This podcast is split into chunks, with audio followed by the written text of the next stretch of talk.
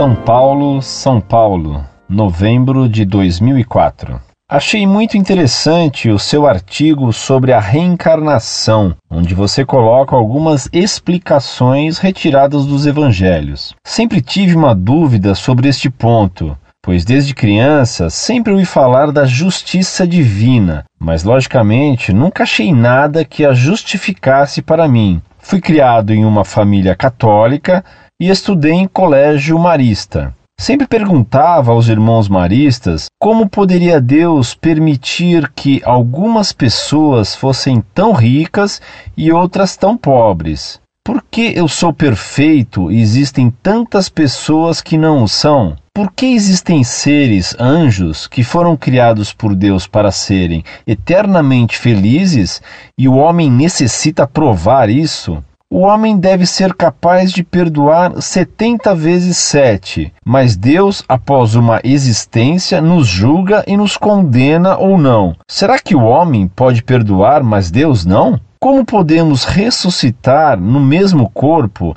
se a ciência já provou que o ciclo do oxigênio, nitrogênio, etc., todos os nossos componentes do corpo retornam para a natureza? O homem não pode ressuscitar no mesmo corpo após anos, pois seus átomos estarão sendo utilizados em outros compostos orgânicos. Desta maneira, sempre questionei aos padres mas sempre recebi a resposta que os desígnios de Deus não devem ser revelados ao homem. Esta resposta nunca quietou a minha razão, e por muitos anos achei que a doutrina materialista poderia ser a resposta, mas nunca a segui, pois tenho dentro de mim que Deus é a causa primária de todas as coisas. Desta maneira, encontrei na doutrina espírita codificada por Allan Kardec a única explicação racional e não dogmática para as minhas questões existenciais. Sem mais, despeço-me.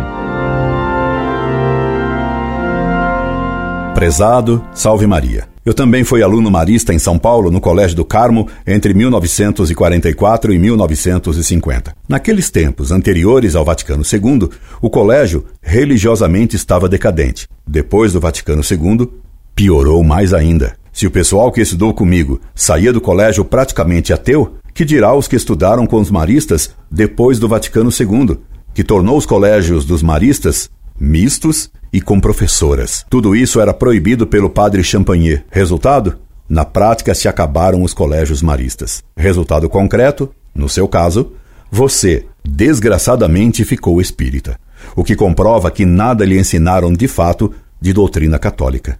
Você achou interessante o que eu disse contra a doutrina maluca da reencarnação do racista Kardec? Pois lhe acrescento agora mais um argumento que me mandou um bom leitor do site Montfort. Quando o bom ladrão rogou a Cristo que se lembrasse dele ao entrar em seu reino do céu, Jesus disse ao ladrão: Ainda hoje estarás comigo no paraíso. Ora, segundo a doutrina maluca e mentirosa de Kardec, o ladrão deveria se reencarnar para pagar seus crimes de roubo, e Cristo lhe garantiu o contrário. Não disse a ele que ele deveria se reencarnar para depois se salvar. Disse-lhe que naquele mesmo dia estaria salvo sem se reencarnar. Logo, a reencarnação é mentira. Não existe.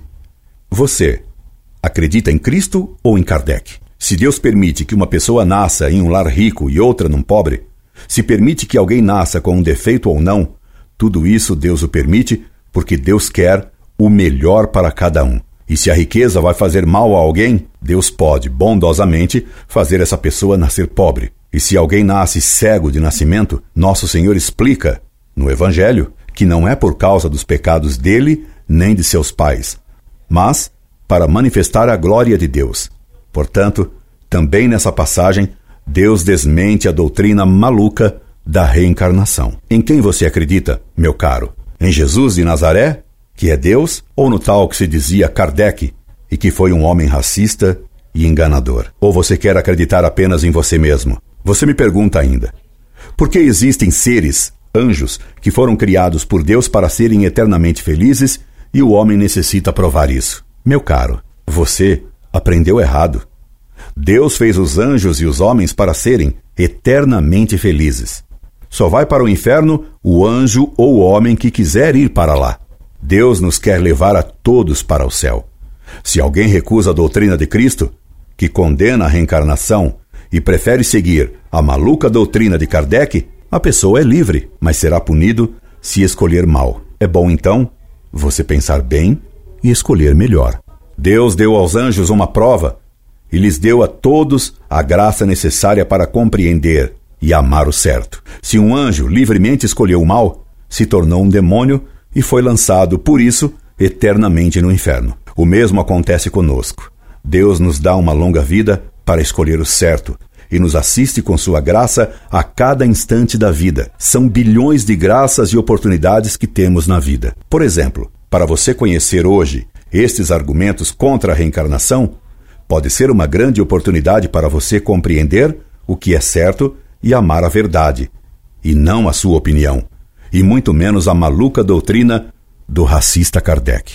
Claro que Deus tem mais misericórdia que qualquer homem, e se ele exige de nós que perdoemos setenta vezes sete vezes, ele nos perdoa mais ainda. Ou julga você que Deus é menos bom que o homem?